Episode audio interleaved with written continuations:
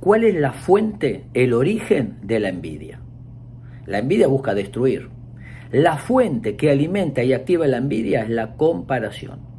Qué delgada que estás, en cambio yo no puedo bajar. Ay, tenés ese carro nuevo, en cambio yo todavía no cambié el mío. Ay, estás en tal país, pero yo estoy en este lugar. Cuando uno se mide con el otro y se compara, es probable que te sientas superior o te sientas inferior. Alguien gana y alguien pierde siempre. No compararse mente de maratonista, correr por el placer de correr, evitar que nos comparen y comparar. No somos la fotocopia de nadie, la extensión de nadie, ni le tenemos que ganar a nadie de nada. Disfrutar del proceso, de nuestro llamado, de nuestros sueños y seguir hacia adelante, celebrando siempre los logros de los demás. Prohibido compararse. Espero que les sirva.